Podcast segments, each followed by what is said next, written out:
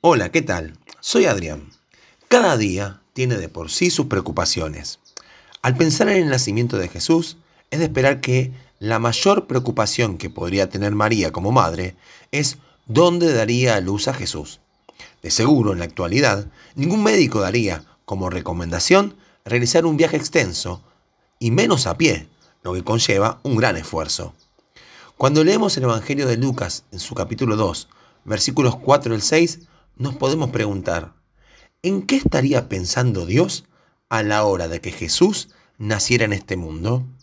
Entonces leemos que dice, y José subió de Galilea, de la ciudad de Nazaret, a Judea, a la ciudad de David, que se llama Belén, por cuanto era de la casa y familia de David, para ser empadronado con María, su mujer, desposada con él, la cual estaba encinta. Y aconteció que estando ellos allí, se cumplieron los días de su alumbramiento.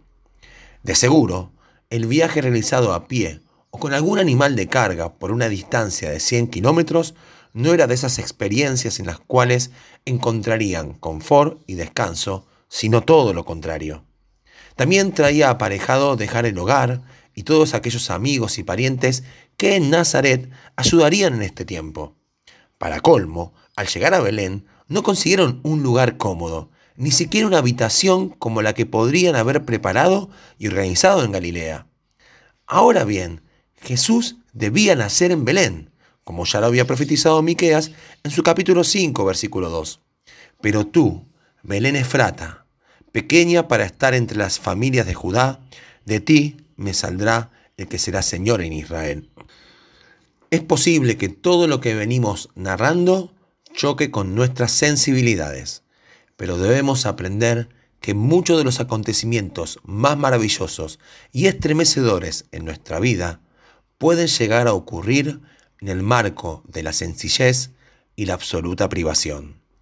Somos nosotros los que habitualmente deseamos crear ambientes más apropiados o ideales, donde nos gustaría que Dios sobre Pensamos que cuando las cosas salen tal cual nosotros nos las imaginamos, Dios ha aprobado nuestra manera de conducirnos. Y si no es así, nos preguntamos, ¿dónde está Dios en medio de lo que nos está ocurriendo? Es necesario empezar a aprender que Dios obra en nuestro diario andar, aun cuando difícilmente se presenten las mejores condiciones, más prolijas y predecibles, como les ocurrió a José y a María cuando nació Jesús en Belén de Judá.